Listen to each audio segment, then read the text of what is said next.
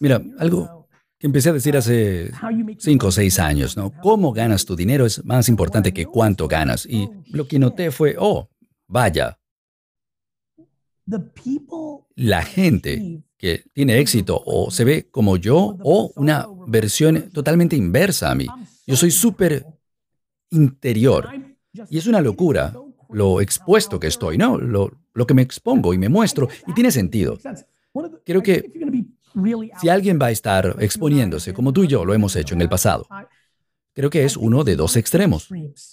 Es o realmente estás allí buscando validación exterior y eso es oxígeno, pero no creo que eso sea sostenible porque es una relación que no es sana con el mundo porque te pueden luego tirar al suelo.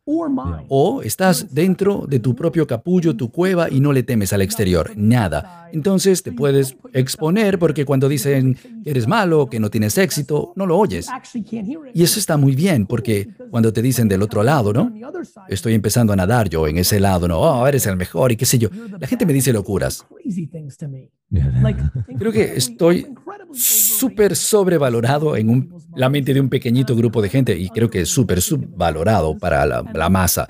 Y lo que es genial de eso es que cuando estás allí, en esa cueva, y no oyes nada y solo se trata de ti, tu proceso, las pitas, boo, no lo oyes y el ánimo y los aplausos tampoco se sienten y entonces estás en silencio en tu propio ambiente. Por ejemplo, la forma como yo me siento siendo Gary Vee o desarrollando grandes negocios o teniendo éxito no es diferente que como me siento cuando estoy en una venta de garaje en un sábado.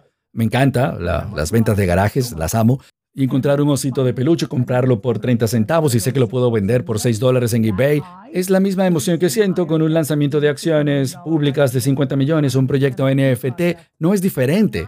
Estoy en la cueva de mi proceso.